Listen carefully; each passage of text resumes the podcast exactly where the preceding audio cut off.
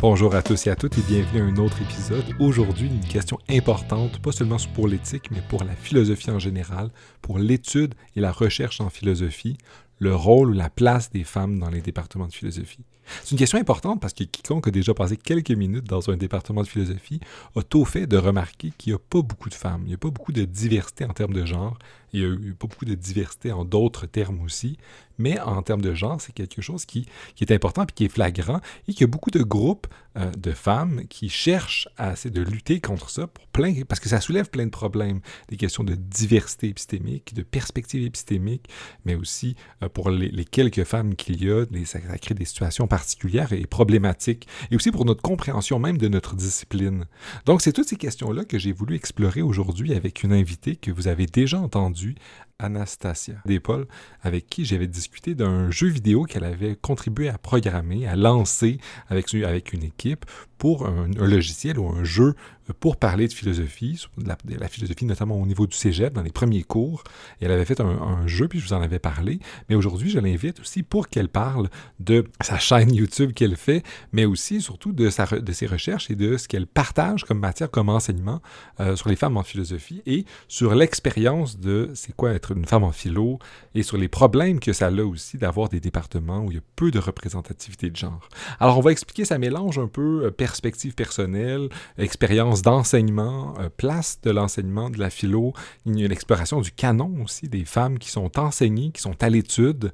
Euh, évidemment, je vais parler beaucoup du groupe Philosophie, qui est une, une référence, du moins, je crois, pour la, place des femmes en philo, qui ont créé plein d'outils, dont une liste des, des, penseuses ou des philosophes, avec plein de, de recherches Je vous invite à aller voir ce qu'ils font. Ils font aussi des événements, des conférences, qui, bon, en, mode, pandémique, c'est plus difficile, mais c'est un bon endroit aussi pour aller voir quelque chose qui est euh, peut-être moins souvent présenté ou vu, euh, malheureusement, dans le, domaine de la philosophie et de l'éthique aussi. Donc, euh, sans plus attendre, ma discussion avec Anastasia sur la question des femmes, de la place des femmes en philosophie. J'en profite avant même d'aller à, l'entrevue pour vous dire que, bien, ce, cet épisode de podcast-là se, veut être fait conjointement avec Asia parce qu'elle a fait aussi une vidéo sur le sujet. Je vous invite à aller le voir en même temps, euh, où elle parle de ces enjeux-là, puis elle, va dans une autre perspective. Ici, on a eu plus de temps pour discuter. Elle fait une vidéo un peu plus bref euh, pour YouTube, plus adaptée, plus synthétique. Ici, on va avoir une discussion un peu plus longue sur plein d'enjeux.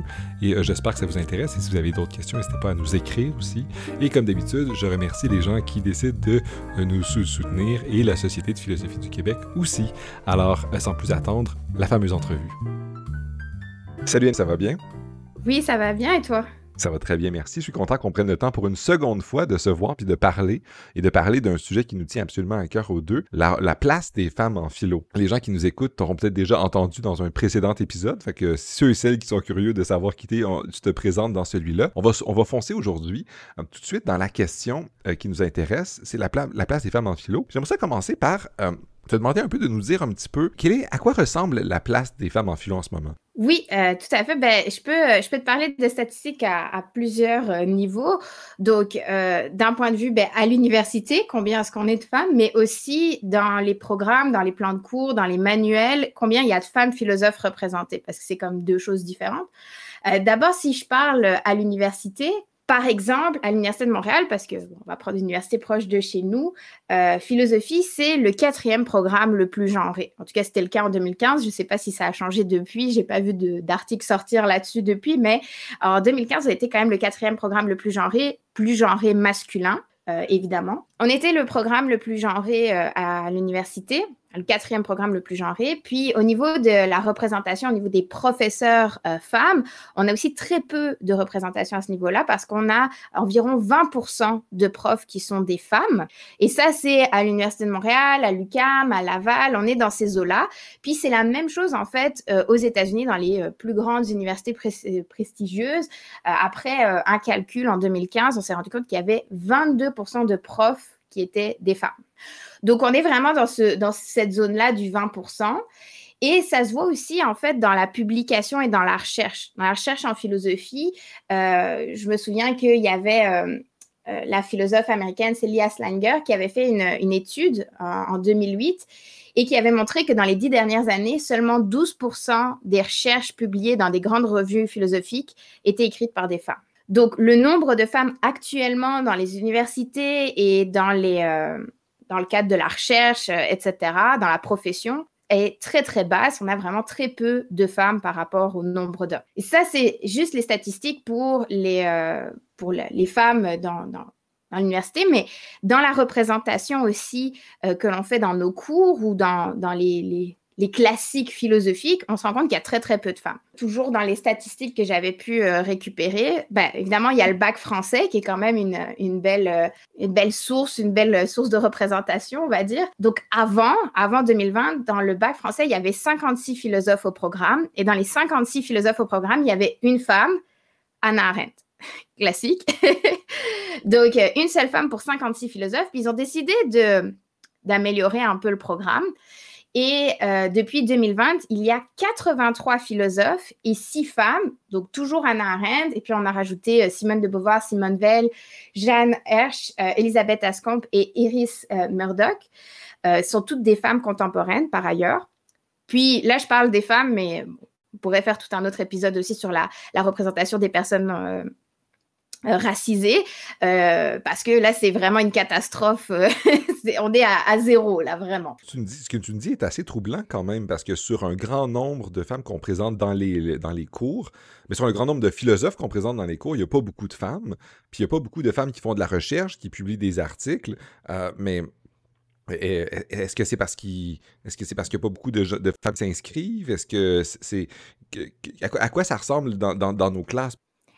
Oui, ben écoute, déjà, euh, une première chose qu'il faut dire, tu sais, je disais par exemple au bac, maintenant il y a euh, six femmes, mais c'est six femmes proposées dans les 86, euh, dans les 83 philosophes qui sont proposés. ça ne veut pas dire que quand tu enseignes, tu vas enseigner les 83 philosophes. Et il y a de fortes chances en fait que tu t'enseigneras aucune femme dans ton parcours. Et moi, personnellement, à l'école, j'ai vu très très peu de femmes. Euh, dans la vidéo que j'ai donc tournée sur ce sujet-là, euh, je parle d'Isabelle Stengers parce qu'Isabelle Stengers a été ma prof à l'université et je pense que c'est la première femme philosophe que j'ai vue et c'était ma prof. Tu sais, quand même, elle ne pouvait pas ne pas parler de ce qu'elle avait fait. Euh, donc, c'est comme ça que j'ai vu pour la première fois une femme philosophe. Mais classiquement, si on suit des cours classiques de philosophie, effectivement, on va voir surtout des hommes on va voir euh, ensemble, on va voir Platon, Aristote. Dans les présocratiques, même s'il existait des femmes, on va juste voir les hommes, les classiques masculins.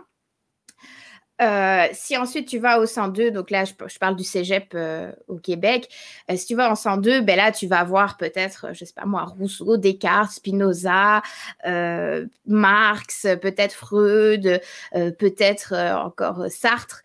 Et très peu souvent tu vas voir Simone de Beauvoir par exemple. Euh, ou alors, tu, vas voir Simone de Beauvoir comme la petite copine de Sartre.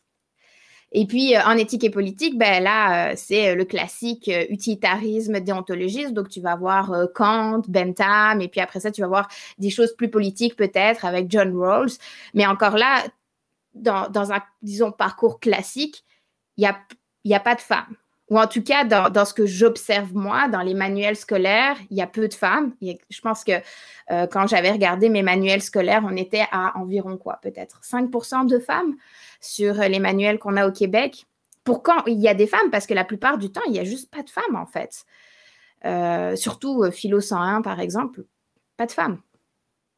Mais ça me, soulève une question. Disons, l'objection que certains et certaines pourraient faire, c'est que c'est difficile en fouillant dans l'histoire de la philosophie, en regardant en arrière, si, pour trouver des, femmes philosophes.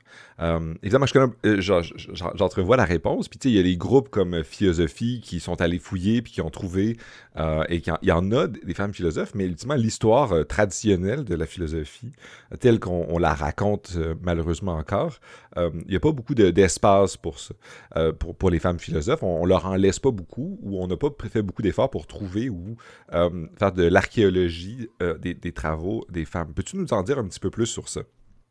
Oui, ben si quelqu'un donc si quelqu'un dit ben oui, mais c'est difficile de trouver des femmes, je te dirais que c'est déjà la meilleure objection que j'ai entendue parce que plus souvent, ce que j'ai entendu, c'est les femmes, elles savent pas philosopher, c'est pas fait pour elles, etc.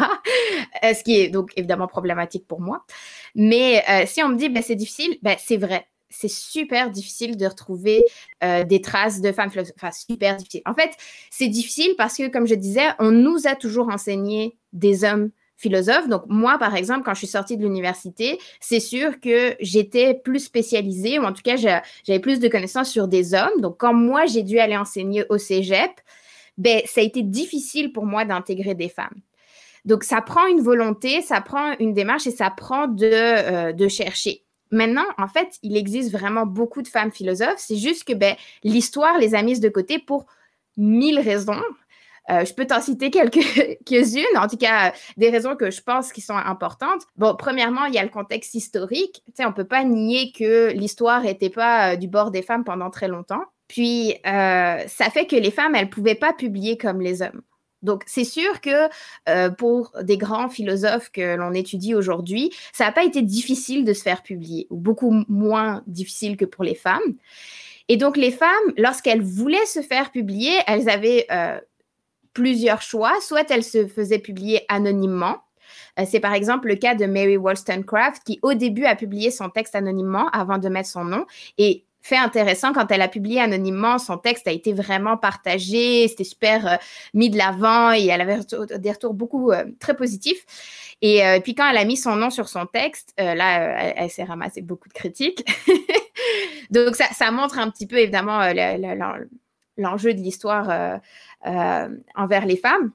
On a aussi des, euh, des, philosophes qui ont utilisé des noms d'hommes. Alors, euh, je pense par exemple à George Eliot, qui est en fait Mary Ann Evans, qui au 19e siècle publié sous le nom d'un homme pour pouvoir se faire en fait publier. donc, c'est super intéressant parce qu'on voit que pour se faire publier, c'est beaucoup plus difficile pour les femmes. Et là, on parle de celles qui ont réussi à se faire publier, mais combien n'ont pas réussi à se faire publier? Puis je parle de la publication, mais il y a aussi les études, parce que les femmes n'avaient pas accès aux mêmes études que les hommes. Donc forcément, juste déjà avoir accès à de la lecture, avoir accès à des, euh, des textes, euh, bon, c'est vraiment plus compliqué. Juste pour redonner un petit peu, pour qu'on voit un peu contextuellement ce que c'était, il n'y a pas si longtemps que ça. En 1801, en France, il y a un écrivain qui s'appelle Sylvain Maréchal qui propose un projet de loi pour interdire aux femmes de lire à la Révolution française, durant le siècle des Lumières, ils ont fait un projet de loi non seulement pour ne pas permettre, mais pour interdire. C'est plus, ça, va, ça va loin quand même. Oui, ben ça montre en fait que, euh, bon, on ne voulait pas que les femmes réfléchissent et c'est normal parce que euh, si les femmes réfléchissaient et puis commençaient à s'instruire, ben, elles risquaient de demander des droits, tu sais, c'était, pas ce qu'on voulait. Puis on voudrait pas ça, évidemment. Voilà, donc euh, comme on dit, les, femmes qui lisent sont dangereuses, ben, c'est très très vrai, euh, elles, sont dangereuses, donc euh, effectivement, on voulait pas ça, donc ben, si déjà on veut pas que les femmes lisent, ben, on peut pas s'attendre à ce qu'elles vont publier des, essais philosophiques comme les, les autres philosophes ont, ont pu publier. Mais donc c'est pas c'est pas spécialement dans des dans des textes plus classiques, enfin dans des formes plus classiques qu'on va retrouver la philosophie de femmes. Souvent, les femmes vont philosopher sous d'autres formes et aujourd'hui, la recherche, ce qu'elle fait, c'est essayer d'envisager ces autres formes. Il y a vraiment plusieurs, euh, plusieurs histoires que je peux te raconter euh, sur ce sujet-là. Bon, je vais prendre euh, Descartes parce que Descartes, il a, c'est très intéressant les recherches qui se font sur Descartes aujourd'hui. Donc moi personnellement, tu sais que j'ai publié une vidéo sur Elisabeth de Bohème parce que je voulais enseigner Descartes, je regardais Descartes, je voyais que bon, on parlait tout le temps de ses correspondances avec des princesses et des, etc. Puis je me suis demandé, bon, j'ai quand même aller voir. qu'est-ce qu'elle disait, qu'est-ce qui se faisait, pourquoi est-ce que Descartes euh, correspondait avec ces personnes-là? Et souvent, dans les, manuels, ça va être présenté juste comment ils avaient une correspondance. voilà, c'était une amie à Descartes et tout. Mais c'est pas du tout ça, en fait. Dans la correspondance, ils discutent, ils, ils philosophent. Évidemment, Elisabeth de Bohème, elle n'a rien publié, elle se disait pas philosophe, ça c'est un autre problème aussi, les femmes se disent rarement philosophes. Euh, même Anna Arendt, elle se disait pas philosophe. alors que, bon, aujourd'hui, c'est comme la seule philosophe pendant longtemps qu'on enseignait. Donc, tu sais, c'est comme, euh, on a, les femmes ont du mal à, se, mettre ce, titre sur elles, donc ça, rend les choses plus compliquées. Donc, Elisabeth de Bohème, elle n'a jamais publié rien par elle-même, mais on a toute sa correspondance avec Descartes, puis elle pose des critiques vraiment intéressantes et, euh, et qui poussent Descartes jusqu'à ses retranchements et qui aujourd'hui, en fait, sont des choses qui sont très acceptées philosophiquement parlant, mais sauf qu'elle, elle y avait déjà pensé bien avant. Donc, c'est super intéressant. Mais il y avait, euh, enfin, moi, j'avais, j'avais trouvé aucun matériel sur Elisabeth de Bohème en français particulièrement. J'avais trouvé quelques articles scientifiques sur elle en anglais. je suis allée euh, lire les correspondances, je suis allée tirer moi-même les textes, etc. Puis j'ai monté mon cours en présentant une partie sur Elisabeth de Bohème à mes étudiants, en leur faisant lire des extraits, etc. Puis par après, j'ai monté la vidéo pour que d'autres collègues puissent euh, l'utiliser. Et, euh, et en, en, faisant cette vidéo-là, ben, je me suis rendu compte que bon, ben, beaucoup de collègues, effectivement, connaissaient même pas l'existence d'Elisabeth de Bohème, savaient pas c'était qui. Euh, puis j'ai eu des retours, on me demandait ah, est-ce que tu as des extraits de texte, etc. Fait que là, j'ai commencé à fournir à mes collègues toutes sortes de choses. Mais ça montre ici que ben, faut pas aller chercher la philosophie uniquement dans des essais publiés euh, comme euh, on a l'habitude un petit peu. Il faut, il faut aller chercher sous d'autres formes, donc des correspondances, mais toujours avec Descartes. Une autre, euh, une autre recherche que j'avais trouvée fascinante c'est une recherche de Christian Mercer euh, qu'elle a fait en 2016. C'est une prof à l'Université de Columbia. Euh, Christian Mercer, elle s'intéressait à... Elle faisait partie de ces historiens qui cherchent un peu à savoir quelles étaient les influences de Descartes. Tu sais, parce qu'on veut savoir d'où ça vient, le cogito et tout ça. Puis, euh, elle, avait, elle avait remarqué que dans toutes les recherches qu'elle faisait, enfin, dans toutes les recherches qu'elle avait lues, euh, ce qui était mis de l'avant, c'est que ben, euh, c'était des, des, des, classiques masculins qui étaient mis de l'avant. Disait est-ce qu'il avait lu ça, est-ce qu'il avait lu ça, etc. Puis elle, s'est dit je vais regarder la culture populaire de l'époque. C'est ça qui m'intéresse. Qu'est-ce qui, était populaire à l'époque? Un truc super populaire à l'époque de Descartes, c'est les romans de nonnes. Genre, c'est, le truc que les gens lisent sur la plage. C'est le Marc Lévy de l'époque, si tu veux. Puis, dans les, dans les romans de nonnes, il y en a un qui est publié euh, un peu avant la naissance de Descartes, qui est euh, un roman de Thérèse d'Avila, qui s'appelle Le château intérieur. Puis Thérèse d'Avila, dans le château intérieur, en fait, elle rêve, puis elle se rend compte qu'elle rêve, puis euh, elle, intègre, une idée de quelqu'un qui pourrait jouer avec ses rêves et lui faire croire des choses, mais qu'en fait, c'est pas vraiment ça. Fait un peu l'idée de malingénie. Là, elle dit, ben, il y avait déjà cette idée-là qui existait à l'époque de Descartes, c'est la base du cogito, bien sûr, c'est pas présenté comme Descartes le présente, mais c'est la même idée, elle rêve, elle se rend compte qu'elle rêve, elle se rend compte que quelqu'un pourrait manipuler ce rêve-là, et euh, elle en finit par, euh, par euh, dire que ça, ça fait prouver l'existence de Dieu, un peu comme Descartes par ailleurs, euh, parce que c'est une nonne évidemment. Euh, et donc il y avait toute cette idée-là qui existait, puis c'était un best-seller à l'époque de Descartes. Donc oui, peut-être que Descartes l'a pas lu, mais c'est sûr que dans, disons, dans son réseau, il a dû en entendre parler. En plus, Descartes, il a beaucoup voyagé, il a, il avait quand même un intérêt pour les discussions, etc. Donc, c'est sûr qu'il a dû entendre parler de, cette histoire-là. Donc, finalement, le cogito, c'est pas si révolutionnaire que ça, sans enlever, évidemment, euh, ce qu'il faut à Descartes.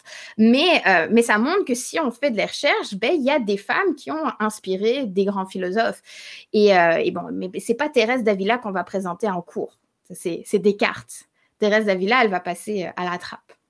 Mais est-ce que le problème, alors, c'est pas euh, c'est plus le canon philosophique que la présence des femmes en philo. C'est que on, a décidé de, prendre des cartes. Euh, c'est rendu le, le, classique où tout le monde qui enseigne la philo, c'est des cartes. Euh, maintenant, tous les gens qui ont passé à travers le, curriculum de philo, ben, ils connaissent des cartes. Fait là, ils, réenseignent des cartes. Puis ça prend des efforts pour créer le matériel euh, et euh, de se défaire un peu de cette ligne déjà tracée, de ce sentier déjà tracé pour enseigner d'autres choses. Comme tu dis, on pourrait enseigner Thérèse Davila, on pourrait enseigner Mary Wollstonecraft, on, on pourrait enseigner d'autres théoriciens ou théoriciennes.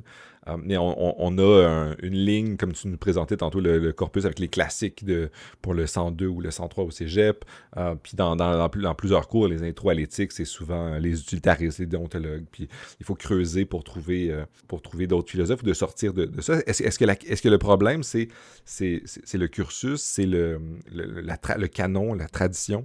Ben, c'est sûr que la tradition, elle a un poids. Et je pense que, comme je dis, bon, d'un côté, il y a le fait que ben, les femmes ne pouvaient pas publier, donc elles n'ont pas publié, donc ça a rendu quand même moins accessible leur pensée.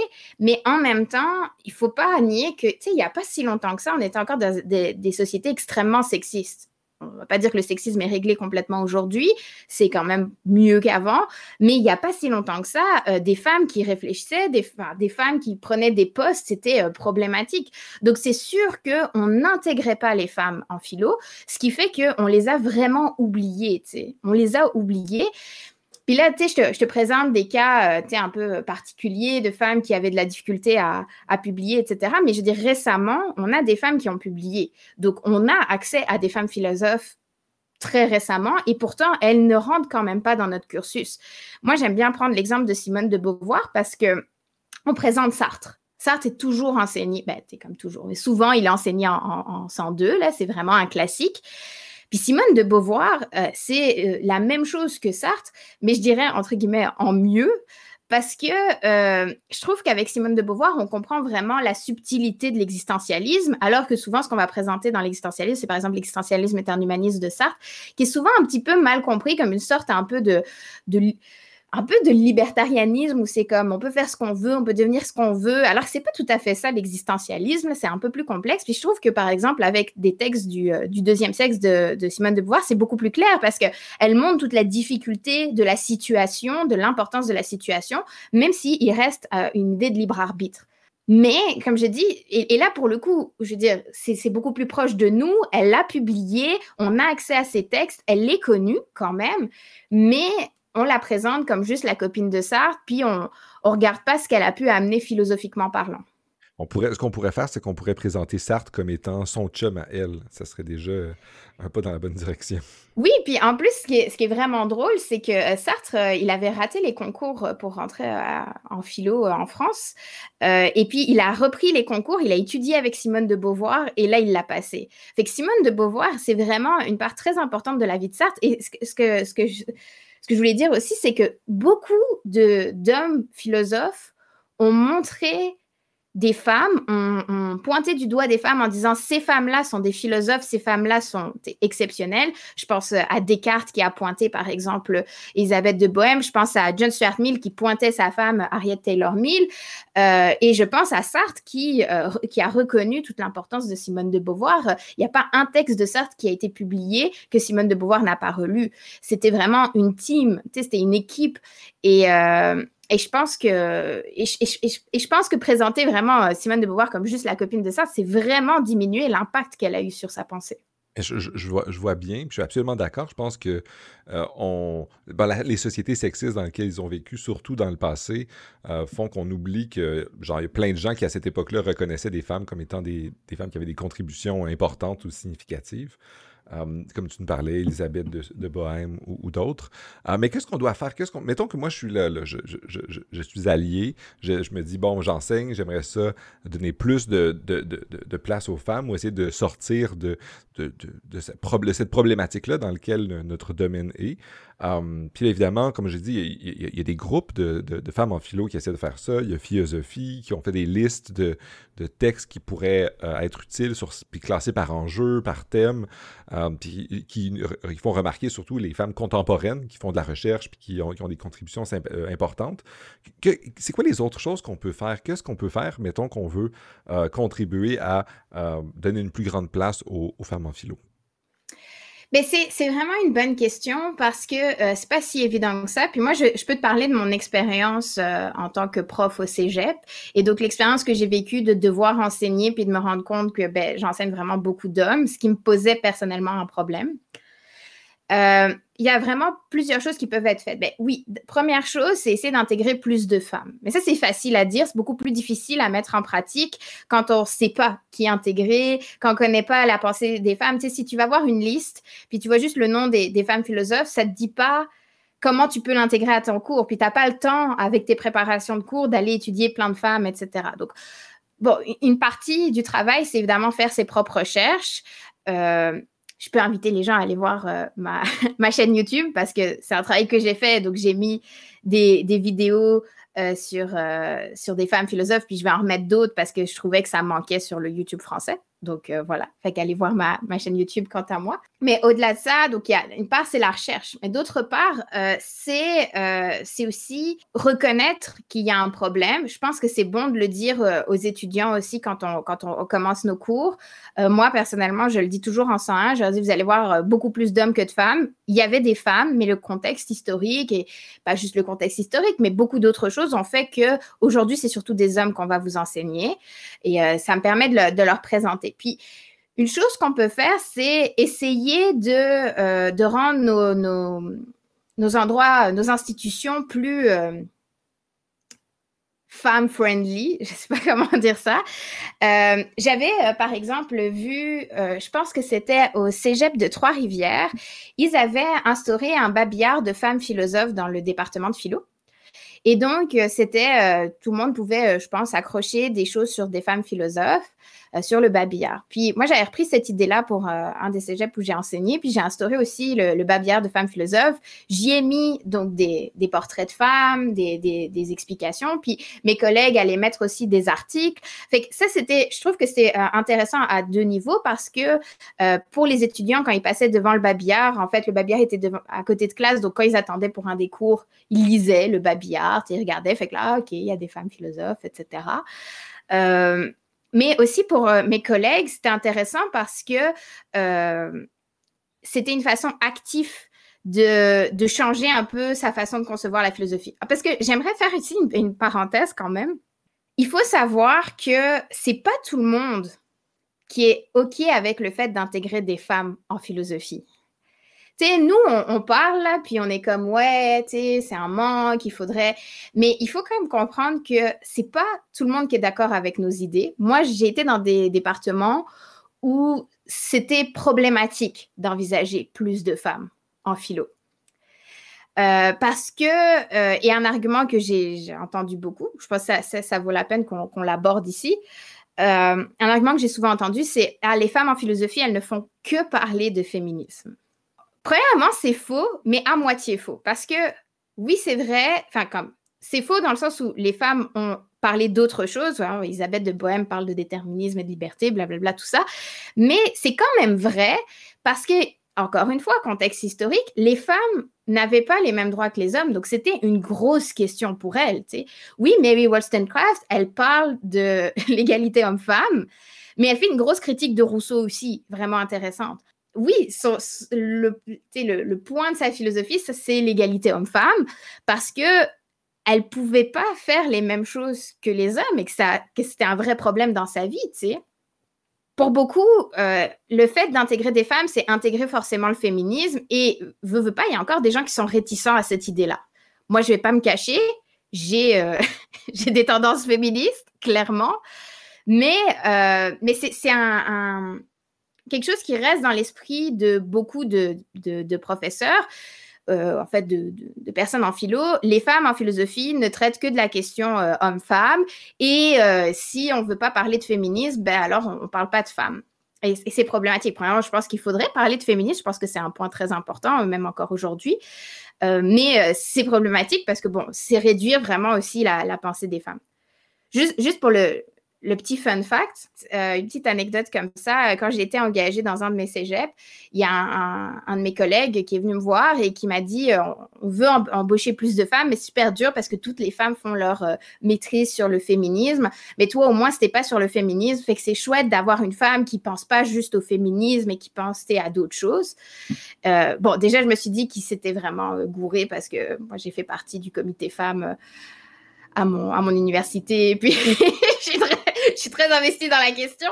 Mais, euh, mais, mais surtout, j'étais comme, ah, OK, c'est ça l'image qu'on a euh, des femmes en philosophie, c'est on ne traite que de la question homme-femme. C'est vraiment, c'est notre seul, notre seul intérêt. Euh, mais en même temps, c'est vrai qu'on ne peut pas échapper quelque part à notre, à notre, ben, notre genre, parce que, bon, comme on le disait, déjà, juste par le fait qu'on est très peu de femmes, quand on se retrouve être la seule femme dans un cours de philo, ça nous, quelque part, on, le sent, on le reconnaît à un moment donné. Donc, c'est sûr que ça joue sur euh, notre perception des choses. Puis, même si on essaye de faire quelque chose euh, dans, un, dans une nouvelle approche, d'apporter des nouvelles idées, etc., euh, on risque aussi de nous rappeler qu'on est des femmes. Tu sais, c'est le cas de, Simone de Beauvoir, hein, quand elle, commence son deuxième sexe, elle dit, souvent on me dit que je pense ça parce que je suis une femme. Et c'est drôle parce que Simone de Beauvoir, dans le fond, elle n'avait pas vraiment envie d'écrire un livre sur le deuxième sexe. Euh, elle, c'est une existentialiste, elle veut parler d'existentialisme, mais elle se rendait compte que, ben, pouvait pas ne pas parler de ce qui se passait parce que sa vie était foncièrement différente que de la vie de son compagnon Sartre, par exemple. Dans l'expérience vécue, il y a quelque chose qui nous ramène souvent les enjeux féministes, euh, surtout dans un monde de philo qui ne leur laisse pas encore beaucoup de place. C'est ça. Mais en partant, donc, avec cette, cette euh, préconception que toutes les femmes euh, n'étudient que le féminisme ou veulent juste tout relier au féminisme, ça fait que ben, il y a beaucoup de professeurs qui, par exemple, ne sont pas d'accord avec des mesures pour introduire plus de femmes en philo. Donc, euh, par exemple, dans mes départements, pas tous, mais dans certains départements, l'idée, par exemple, d'imposer un minimum de femmes dans le plan de cours parce que contrairement à la France, au Québec, nous, on n'a pas de, philosophe obligatoire. Mais par contre, dans, un département, on peut décider que dans notre plan de cours, on essaye de mettre euh, minimum telle personne, ou en tout cas minimum un nombre X de personnes euh, femmes, par exemple. Euh, c'est des propositions qui étaient rejetées en majorité. je me souviens d'une de mes jeunes collègues féminines qui était arrivée dans, dans un département avec énormément d'hommes euh, et quand elle avait proposé ça, elle sortait de l'université toute, euh, toute pimpante, toute euh, pleine d'énergie. Elle était comme bon, ben, je pense qu'il est temps, hein, voilà, qu'on qu'on se mette un minimum de femmes, qu'on dise on essaye d'avoir au moins une femme philosophe dans chacun de nos cours. Ça avait été rejeté en bloc. Première raison, parce que euh, oui, euh, les femmes ne traitent que de féminisme, etc. Et puis, je pense que la deuxième raison qui n'était pas spécialement dite à voix haute, c'est on n'en connaît pas et ça ne nous tente pas d'aller en chercher. Ça ne nous tente pas d'aller euh, refaire nos cours pour intégrer des femmes. Et c'est moi, c'est vraiment ce point-là qui m'intéresse parce que je me dis, quand j'essaye de faire des choses dans mes, dans mes cégeps pour intégrer plus de femmes, j'essaye de le faire de façon un peu euh, sneaky, un peu en cheval de Troie. Euh, c'est pour ça que le, le, cas du babillard que je parlais tout à l'heure, c'est super intéressant parce qu'en le faisant, j'imposais à personne de rien changer dans son cours, mais tous les jours, les professeurs passaient devant. Euh, certains ont commencé à mettre des articles. Tu sais, ça, ça a comme changé un peu la dynamique. Puis quelques années après, j'ai proposé de faire un concours. Et j'ai dit, euh, c'est un concours, vous proposez ça à vos étudiants. Puis j'avais dit, euh, le but, c'est de faire une affiche avec une femme philosophe. C'était euh, en 2020 que j'avais fait ça juste avant la pandémie. On avait fait la, remise des prix, genre deux jours avant la, la, fin des cégeps. Et le but, évidemment, ben, c'était que des, des, étudiants fassent des recherches sur des femmes philosophes, fassent une affiche qui était quelque chose de beau, puis que les plus belles affiches seraient affichées dans le département. Et on a quand même eu une, bonne participation. Euh, moi, j'espérais pouvoir le refaire sur plusieurs années parce que, tu sais, c'est euh, d'avoir de plus en plus de participation comme ça. Mais, euh, les professeurs, ben, ils sont un peu investis dans ce concours. Puis surtout, après ça, il y avait des femmes philosophes dans le couloir. Donc, on ne pouvait plus dire qu'on savait plus c'était qui. Bon, le projet, il est quand même tombé à l'eau parce que ben, on a remis les prix, on a affiché les affiches dans, le cégep, et puis deux jours plus tard, on était à distance et on n'est pas revenu en présence depuis. Donc, bon, je sais pas, euh, les affiches euh, sont là un peu pour rien, mais euh, je me dis quand, quand mes collègues vont revenir en présentiel dans ce cégep-là, ben, il y aura ces, ces affiches-là, puis ça aura quand même commencé une discussion sur le sujet, et avec un peu de chance, on pourra arriver à des mesures de type euh, on met une femme philosophe minimum, voire plus. Et là, je dis femme philosophe, mais on pourrait faire la même chose avec les personnes racisées, là, on s'entend. Euh, en fait, juste avoir plus de diversité dans notre cursus et, se rendre compte que notre cursus, il était euh, très blanc, très masculin, très de même type, quoi. Comme quoi, il y, a, plein de travail, puis il y a plein d'originalité, comme le projet de concours que tu as, des affiches. Il y a plein de moyens pour euh, lutter contre ça, ou du moins faire progresser la, cause de la diversité en philo. Euh, on a parlé beaucoup des femmes aujourd'hui, mais tu sais, comme tu, dis, comme tu nous l'as dit toi-même, euh, il y a aussi plein d'autres groupes qui ont été minorisés dans, dans l'histoire de la philo, puis dans la manière dont on le fait. Mais c'est des super bonnes stratégies. Mais, maintenant qu'on a une idée des stratégies pour lutter contre ça, c'est quoi les conséquences néfastes qu'on pourrait essayer d'éviter en faisant ce genre de choses-là? Euh, parce que c'est quoi, le problème que ça a? C'est quoi les conséquences de la sous-représentation des, femmes dans la philo?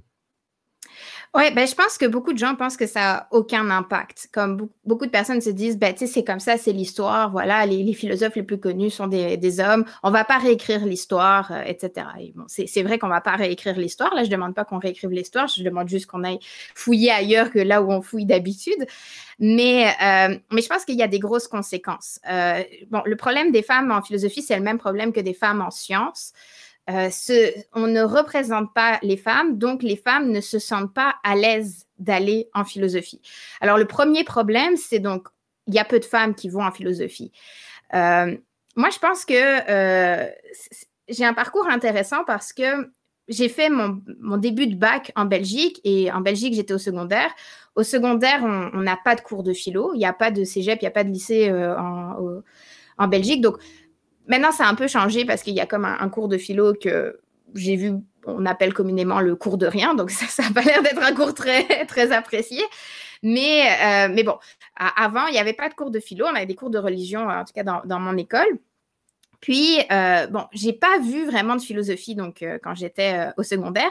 Puis, je me suis inscrite en philosophie comme vraiment un peu par hasard ça fait, aucun sens que je sois allée en philosophie, euh, mais euh, je voyais que dans tous les cours, il y avait un cours de philo. Je me suis dit, bon, je suis intéressée un peu par, par un peu toutes les, matières. Fait que si ça parle de toutes les matières, ça devrait m'intéresser. je suis allée un peu comme ça.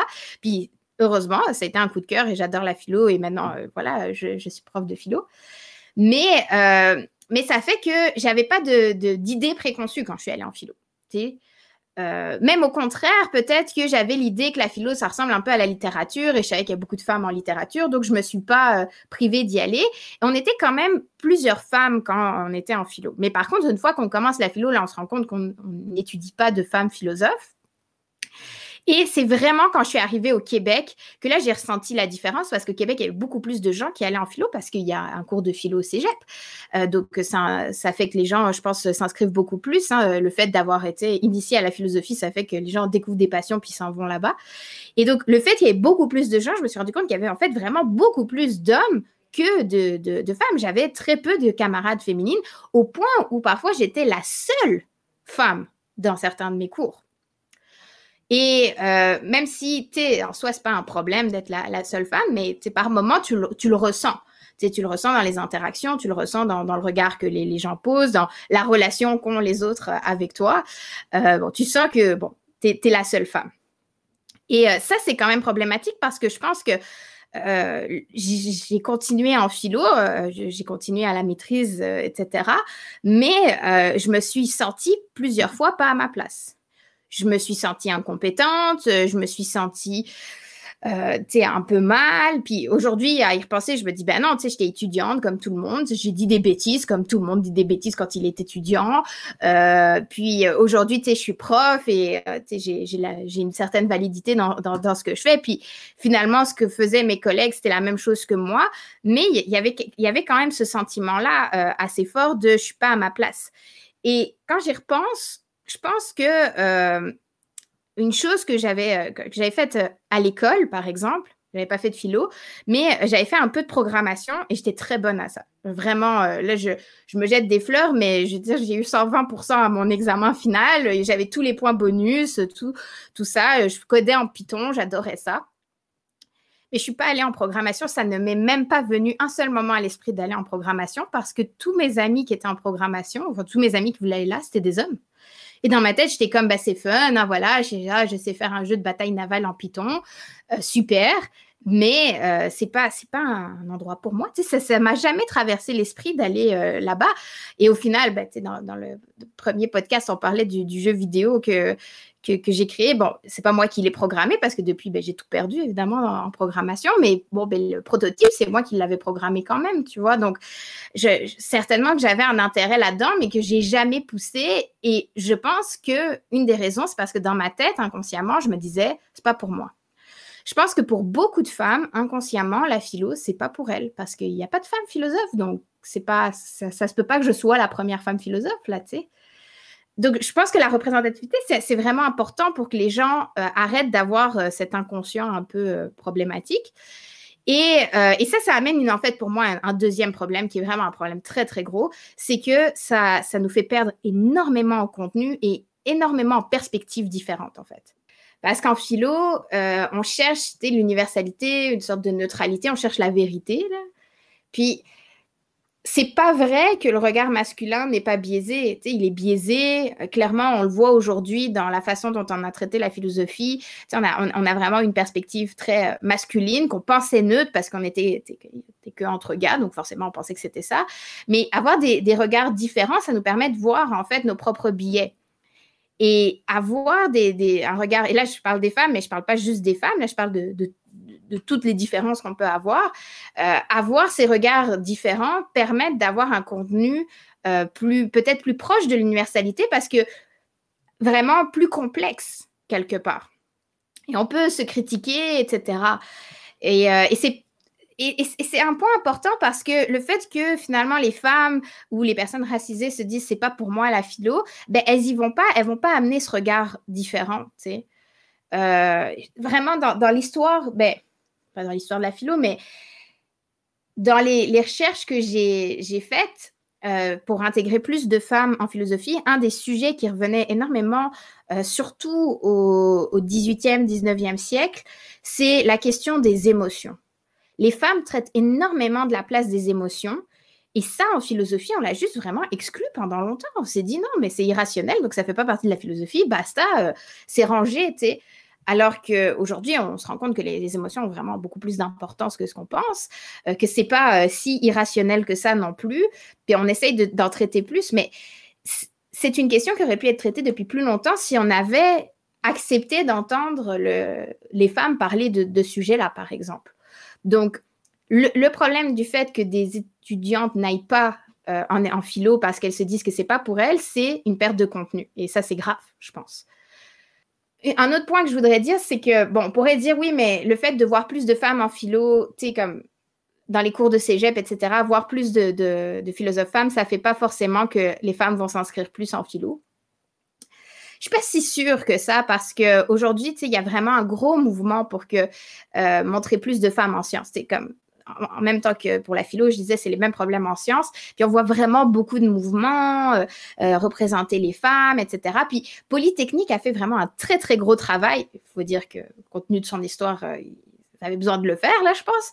Mais ils ont fait vraiment un très gros travail. Je sais que quand j'étais à l'université, il y avait Polyphi qui allait recruter spécifiquement des filles dans les cégeps. Donc, comme ils, venaient vraiment motiver les filles à aller euh, s'inscrire à Polytechnique. Et ça a marché parce que euh, il y a dix ans de ça, on était à environ 20% de, de, femmes pour, euh, pour, en inscription et donc très, très peu, surtout à la maîtrise. Mais au bac, on était à 20%. en 2020, on était à 34% c'est presque 15% de plus. C'est sûr que c'est des choses qui prennent du temps, etc. On, va pas, on n'est pas encore aux 50% mais je pense que ben, toute cette publicité-là qu'on a faite, ça a marché. On peut pas être sûr à 100%, c'est peut-être juste euh, une corrélation, pas une causalité, mais j'ai envie de croire que c'est une causalité, moi. Je pense qu'on a de bonnes raisons de croire, du moins. ça C'est une question à explorer encore, mais ce genre d'initiatives-là peuvent pas être mauvaises, surtout en philo, surtout en voyant ce qu'on a dit sur le, peu de représentation en femmes, l'expérience que tu as eue aussi, que, j'imagine plusieurs autres femmes ont eu, de ne pas se sentir euh, motivées à continuer euh, parce qu'ils ne se voyaient pas représentés ni dans le corps professoral, ni à l'extérieur. je pense qu'on a de bonnes raisons de, croire tout ça, puis de voir que c'est un problème assez important. Um, puis ultimement, comme on a dit, il y a des solutions, il y a plein d'initiatives qu'on peut essayer de faire. Euh, les exemples qu'on a discutés, euh, Polytechnique, comme tu nous as dit, a fait des efforts dans son domaine, qui n'est pas la philo, mais qui est un domaine encore où il y a une, plus, une sous-représentation des femmes. Je pense qu'il y, a des efforts qu'on peut faire dans cette euh, direction-là. puis en philo, ultimement, surtout aussi parce qu'il y a une histoire qu'on a laissée de côté, comme on a décrit, puis qui mériterait d'être ressortie, réexplorée et présentée aux étudiantes et étudiants pour leur montrer qu'il y a eu de la pensée euh, hors des grands classiques qu'on a vus, des grands classiques hommes. Hum, mais je pense que ça fait le tour de la question, une question super importante. On va peut-être probablement en reparler dans, l'avenir. Mais merci beaucoup, Anastasia, d'être venue nous en parler puis de nous montrer les différents euh, les problèmes, comme on a vu vers la fin, les solutions qu'on peut faire euh, et un, peu l'immensité du problème qui, est face à notre domaine de la, philo et hum, le travail qui reste à faire. Merci Gabriel de m'avoir invité, c'était un plaisir. ça fait plaisir et j'invite nos auditrices et auditeurs à aller écouter, euh, ben, regarder ton vidéo ou ta chaîne au complet où tu nous, parles d'Elisabeth de Bohème, euh, tu nous parles de philo sur plein de sujets. J'utilise dans mes cours certaines de tes vidéos. Donc, euh, je continue ton super bon travail. Puis, il va y avoir un épisode aussi sur le sujet dont on vient de discuter qui, va présenter les grandes lignes de, de cette question-là. Alors, j'invite ceux et celles qui veulent en, avoir, en savoir plus d'aller jeter un œil à ça ou de découvrir toutes les femmes philosophes qui font du très bon travail, autant au Québec que dans le monde. Oui, je vais essayer de, mettre plus de l'avant les femmes sur, euh, sur ma chaîne pour pouvoir euh, donner des, des idées à tous les profs et, étudiants aussi euh, sur bah, c'est qui ces femmes en philo qu'on a oubliées.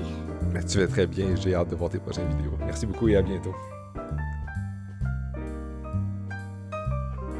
Cet épisode est fait en collaboration avec la Société de philosophie du Québec et les généreux donateurs et donatrices qui veulent bien soutenir le projet. Merci beaucoup encore à vous tous et toutes d'avoir confiance en ce projet et je vous souhaite une bonne fin de journée.